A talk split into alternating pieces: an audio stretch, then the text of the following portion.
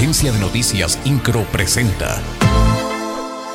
Resumen informativo. Luis Nava, presidente municipal de Querétaro, es galardonado por la Federación de Colegios y Asociaciones de Profesionistas del Estado de Querétaro como uno de los 18 profesionistas del año 2022. Escuchemos las palabras de Luis Nava.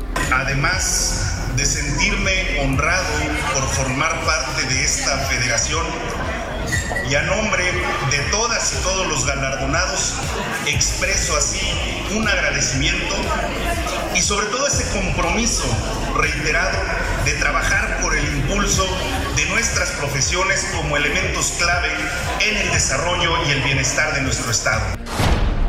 La secretaria de Turismo, Adriana Vega Vázquez Mellado, encabezó la presentación de la cuponera de descuentos para los huéspedes que se hospedan en hoteles que se encuentran ubicados en la avenida 5 de febrero y que sufren de las afectaciones por la obra de Paseo 5 de febrero. 6.500 jóvenes han participado en actividades informativas e interactivas para la prevención de conductas de riesgo. Esto en el marco del programa Somos Querétaro Contigo Prevenimos. Escuchemos al presidente municipal Luis Nava, quien acudió al Colegio de Bachilleres de Querétaro Plantel 9 en Santa Rosa Jauregui. Por eso decimos, contigo prevenimos, porque la prevención es entre todas y todos y por el bien de todas y todos. Con motivo del puente del 20 de noviembre en el estado de Querétaro se espera alcanzar una derrama económica de 479 millones de pesos.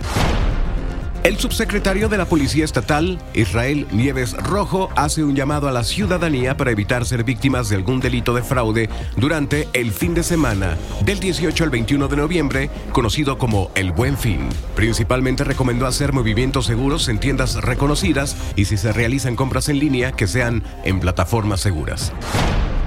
El Partido Acción Nacional en Querétaro, mediante un boletín, manifestó su descontento de las intenciones del presupuesto federal de atender rubros no prioritarios para circunstancias actuales que vive el país y dice que está lejos de las verdaderas necesidades que tiene el país. La legislatura del Estado aprobó la ley de la Agencia de Movilidad del Estado que contempla la desaparición del Instituto Queretano del Transporte para crear en su lugar la Agencia de Movilidad del Estado de Querétaro. Con ello, se pretende un mayor control de las concesiones del transporte público. INCRO, Agencia de Noticias.